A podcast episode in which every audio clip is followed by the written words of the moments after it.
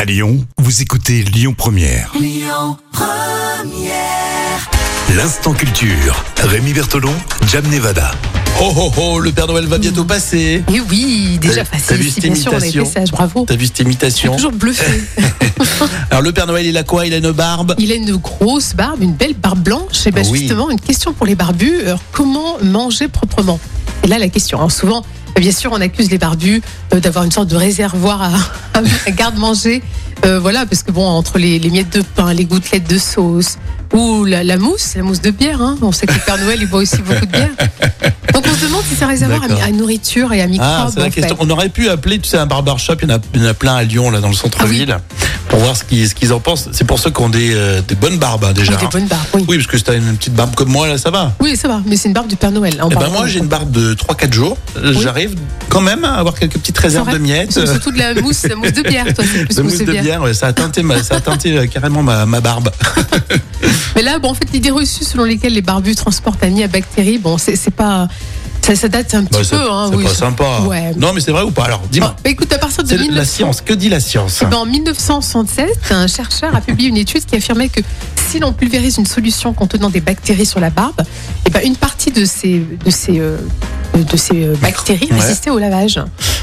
Mais il admettait aussi que ces résultats ne montraient pas de différence significative entre la quantité de bactéries retrouvées après lavage sur une barbe que sur un visage sans barbe. Donc euh, voilà, finalement, le tout, euh, bon, euh, ça a été observé que sur quatre personnes. Donc son enquête n'est pas très très fiable non plus. Bah oui, d'accord. Donc, à- en conclusion, Ben, en conclusion, euh, figure-toi que euh, il y a des Ouais, parce qu'il y a travaux. beaucoup de barbus qui t'écoutent. Il y a un suspense fou à Lyon, là. hein. Non mais en fait c'est quand même il faut savoir qu'aussi on, on accusait les, Les gens veulent barbus. savoir s'ils sont sales ou pas. C'est quand même- Mais c'est terrible parce qu'il y avait des travaux justement qui avaient relayé l'idée comme quoi la barbe était beaucoup plus sale que la cuvette des toilettes ou que des poils de chien. Non, Ah, mais. C'était on a des vrais boucs n'importe émissaires, quoi. ouais. Mais ouais, c'est pas, sy- mais ouais, c'est pas sympa.